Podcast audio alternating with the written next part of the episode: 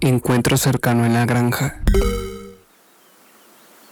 En Vinton County, Ohio, 1948, con tan solo 10 años de edad, el pequeño Robert alimentaba a los caballos de su padre, justo en la caballería a unos cuantos metros de la granja familiar. De pronto, del cielo aterrizó un platillo volador en el campo abierto. Este extraño objeto atemorizó a los caballos, los cuales, alborotados, se refugiaron en el interior de la caballeriza, dejando solo a Robert, quien quedó cautivado por el objeto volante.